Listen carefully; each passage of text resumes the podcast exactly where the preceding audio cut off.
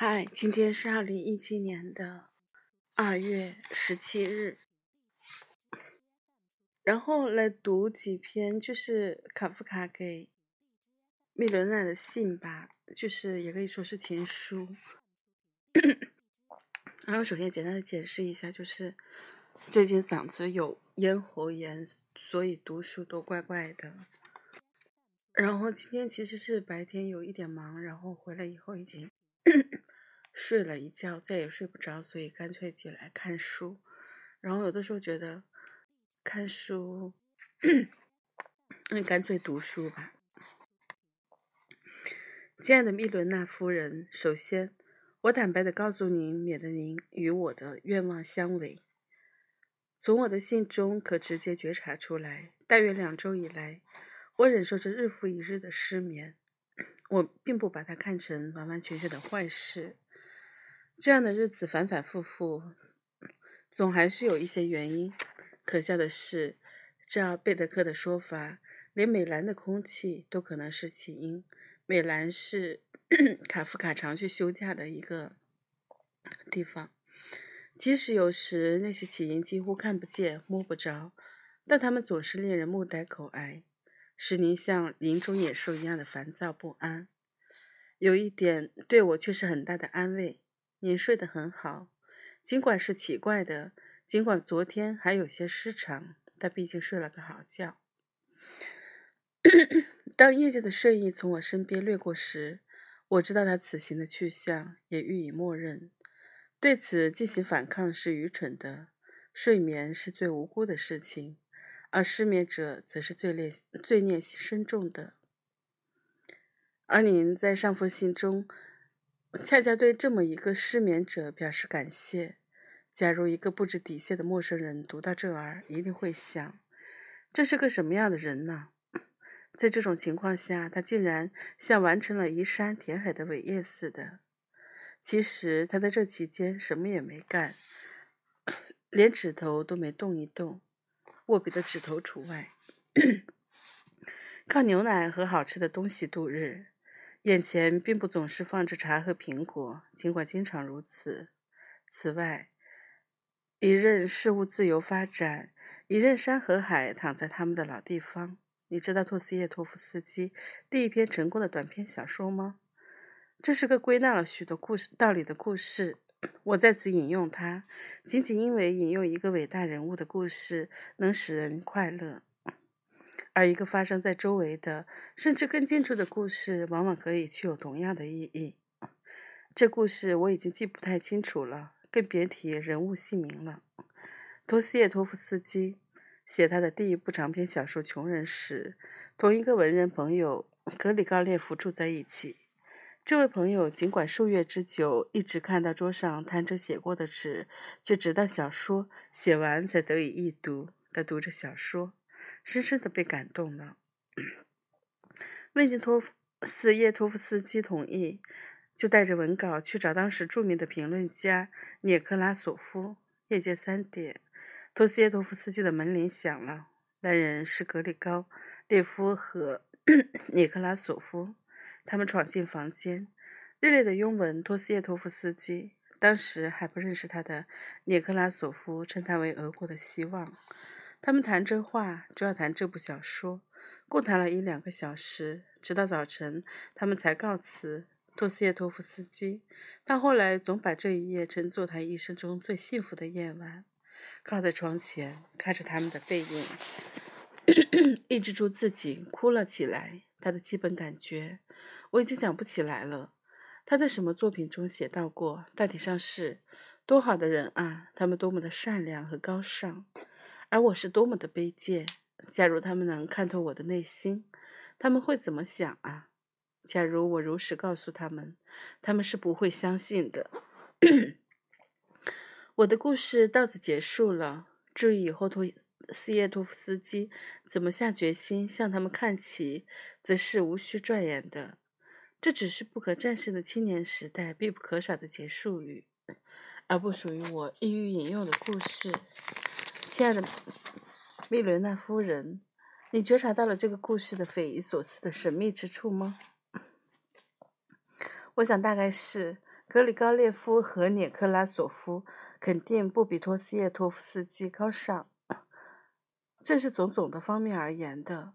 现在您不去看总的，托在那个夜晚也并没有要求这一点，而且这在具体情况下也没有任何用处，而只听托斯耶托夫斯基说的话，您就会相信格和涅确实了不起，而托则不纯洁，卑贱的不得了。这当然使得他即使从远处看格和涅也不可企及，永远谈不上报答他们那宏伟的、受之有愧的壮举。他只能从窗台上看他们远去，以此预示他们是不可接近的。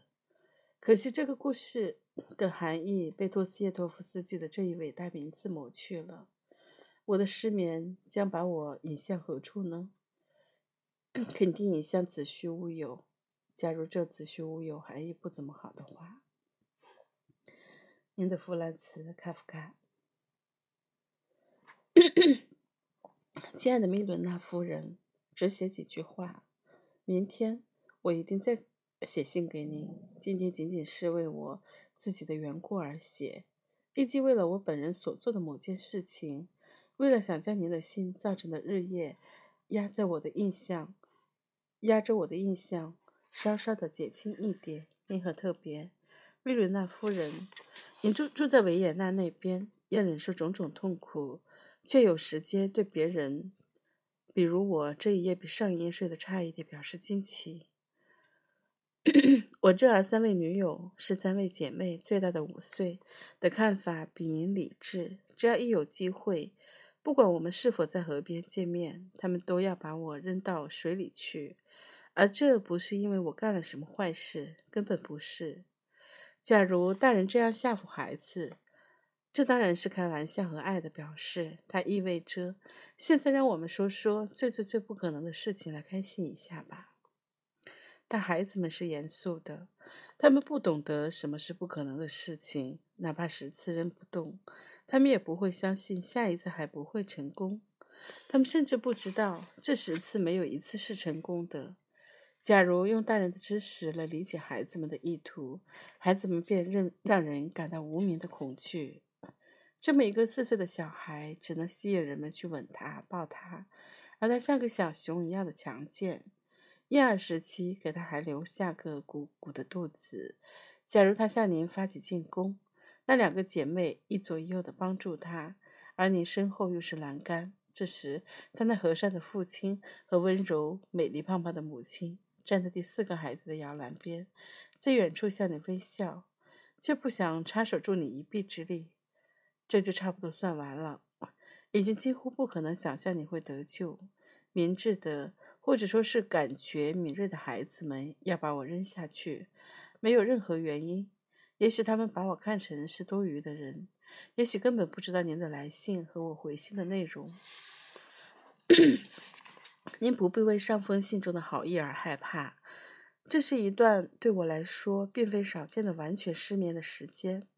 我写下了这个经常与您不无关系的故事。当我写完时，我左右太阳穴均处于紧张状态，以致我已不能清楚地思考为什么要叙述这个故事了。此外，当时我还有一大堆形象模糊的事要向您叙说。我在阳台的。躺椅上，怎想 要向您说的？于是我只能把我的基本感觉写下来。现在我好像只能这么做了。我以前出版的全部的作品您都有，只有我最近出版的《乡村医生》艺术您还未拿到手。这是一本短篇小说集，沃尔夫会寄给您的。至少我在一星期前已为此事给沃尔夫写了信。现在没有什么书在复印。我也不知道今后会出版些什么。您为这些书和翻译本所做的一切将是正确的，可惜我自己并不觉得这些东西很有价值，因此将他们交给您才是真正表达了我对您的信任。能对思卢写几句您所希望的说明，我很高兴，因为这样我真的可以做出一点点小小的贡献了。这将意味着。预尝一下那种地狱刑罚的滋味儿，即以睿智的目光重新审核一遍整个生活的之路，从而看到最坏的事情并不是识破那些显而易见的恶行，而是看穿那些曾经被认为是善的行为。不管怎么说，写作总是好的。我的心情已经比两个小时前拿着你的信躺在外面躺椅上的时候安宁些了。当时我卧在躺椅上，离我一步之遥的地方有一只摔了个底朝天的甲虫，正在绝望地挣扎着，翻不过身来。我很愿意帮他一把，帮他倒很容易，只要跨出一步，用脚尖碰他一下就行了。但是您的信使我忘记了他的存在。我也站不起来，直到一只壁虎出现，才使我又注意到自己身边的这个小生小生命。壁虎爬的路正通向甲虫那儿，甲虫则一动不动。我想，这不是遭难，而是在同死亡做斗争，是天然的动物装死的罕见景象。当壁虎从他身上擦过时，顺便带的使他翻了个身。他仍然一动不动地趴了一会儿，然后突然竭尽全力地沿着墙爬了上去。不知怎的，我好像从中又吸取了一点勇气，于是站了起来，喝了牛奶，并开始给您写信。嗯，这封信到这里，接着读下一封。明天我要寄给您的说明只有几页篇幅，内容空空洞洞，一文那不可言喻的真实性。假如将不言而喻从我身上抖落下来，不断使我惊讶，几乎没有误解之处。仅仅这样恐怕还算不了什么。更令我惊讶的是，如此强劲而坚定的理解。我只是不清楚，是不是捷克语给了您忠实的翻译的能力。对我来说，这是翻译的最理想的语言，不是因为故事本身的要求，而是因为我的缘故。我的捷克语感。我也具有这么一种语感，得到了充分的满足，但这是由于带有强烈、特别强烈的偏爱。不管怎么说，如果有一有人挑您的毛病，我的感激之情可抵消您所受的刺激。亲爱的密伦娜夫人，是的，这样的抬头成了累赘，但这却是病人们。在这种不安定的世界中，可以赖以支持自己的扶手之一。假如病人们总是感到这扶手便是累赘，那还不是他的病症痊愈的证明。我从未在德国人民中生活过，德语是我的母语，因此对我来说是自然的。然而，杰克语却使我感到亲切很多。所以，您的信将某种不安定的因素撕得粉碎。通过它，我对您看得更清楚了。看到您的身体、手的动作那么迅疾，那么坚定，简直像我们互相见了面一般。当然，在我试图将目光抬到您的面孔高度的时候，信中便喷射出火来。这是一个什么样的故事啊？于是我的眼前看见的只有熊熊火光了。这可能会诱使我去相信您所提出的生活法则。您不会因为自己据称是处于其中的法则而感到遗憾，这是不言而喻的。因为提出这种法则只能意味着高傲和自大。对您为这法则所做的尝试，自然没有什么可说的了，只能静静地吻您的手。就我而言，我是相信您的法则的。我只是不相信，他会永远这样赤裸裸、残忍而招著的悬于您的生活之上。这虽然是一种认识，但只是在道路上的一种认识，而这道路是无穷无尽的。您生活在烧得太热的火炉中，这对一个其理解力限制在凡人范围内而不受上述影响的人来说，生活在其中是可怕的。我希望能有一回只谈我自己。即使将整体作为一道习题来看，那么您在我面前会有三种解法。比如说，您可以根本不谈自己，那您就使我丧失了认识您的幸福。更不幸的是，您将使我失去以此来检验我自己的可能性。你也可以向我隐瞒或者美化一些事情，你现在还可能还可以这么做，但我在目前状况下对这些是能够感觉出来的，即使我不说出来。而这会使我们倍增痛苦。那么这个您也不能不去做。于是剩下的只有第三种可能性了：尝试在一定的程度上拯救自己吧。你的信中已显示出一个小小的可能性。我从您的信中经常读到安宁和稳固，当然还经常读到一些别的什么。如在结尾处读到，应该是德语或者捷克语，然后是哦，是捷克语，然后是真正的恐惧。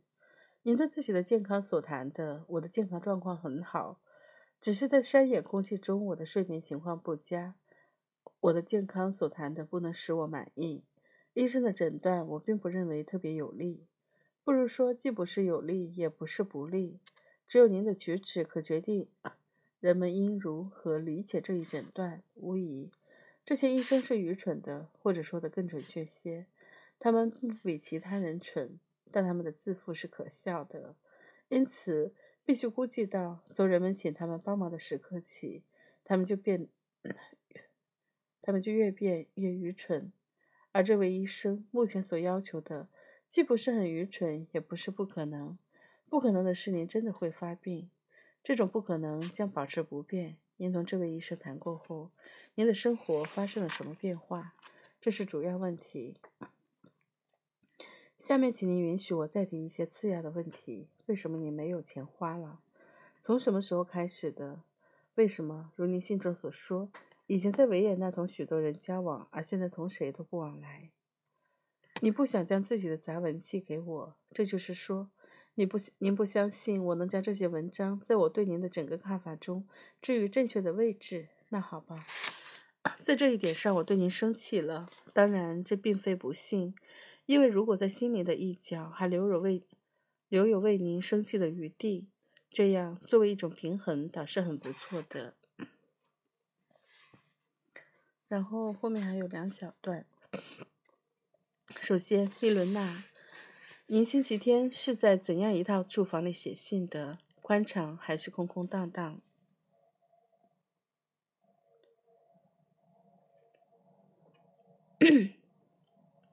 您独自一人，日夜如此。这个美丽的星期日下午，独自坐在一个陌生人面前，他的脸只是写满了字的脸纸。当然是令人心情阴郁的。我的情况却要好得多。我的房间虽小，但是真正的密伦娜在这儿。她显然是星期天从您那儿跑出来的。请您相信，同您在一起是多么美好。你抱怨自己没用，在其他日子里情况并不是这样，今后也不是这样，也不会是这样。这个句子，它是在什么情况下被说出来的呢？使您惊骇。使他是这样的清楚，因此他曾经是说过、想过无数遍的。一个被他自己身上的魔鬼折磨着的人，无意识的向身边的人做报复。正是在这样的时刻，你想要完全的解脱出来，但并不成功。你就说自己没有用处。谁可以做出如此可笑的事情呢？没有人成功过。这是耶稣，就是耶稣也没有成功。他只能说跟着我，然后说出这句伟大的话。可惜我一定会引错，照我的话去做，这样您就会看到，这不是一个人的话，而是上帝的话。至于那些魔鬼，耶稣只是将他们从跟着他走的那些人身上赶走，但这也持续不了许久，因为他们一旦离开他，他也就失去了用处。当然。这是我向您承认的唯一的一点。他已经受不住诱惑。然后今晚，今天傍晚，我独自去散步，一个人走这么长时间，实际上还是第一次。平时我总是同其他人一起走的，要不，通常就在家里躺着。这是怎样的大地啊！您，可爱的天空，密伦娜，要是您在这里该有多好哦！您那可怜的、无力思索的头脑。这时，假如我说我惦记您，那不是谎言才怪嘞！这是多么完美、多么令人痛苦的魔幻呀！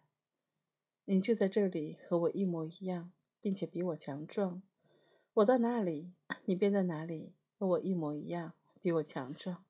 这不是玩笑。我设想说，您确实在这里的您。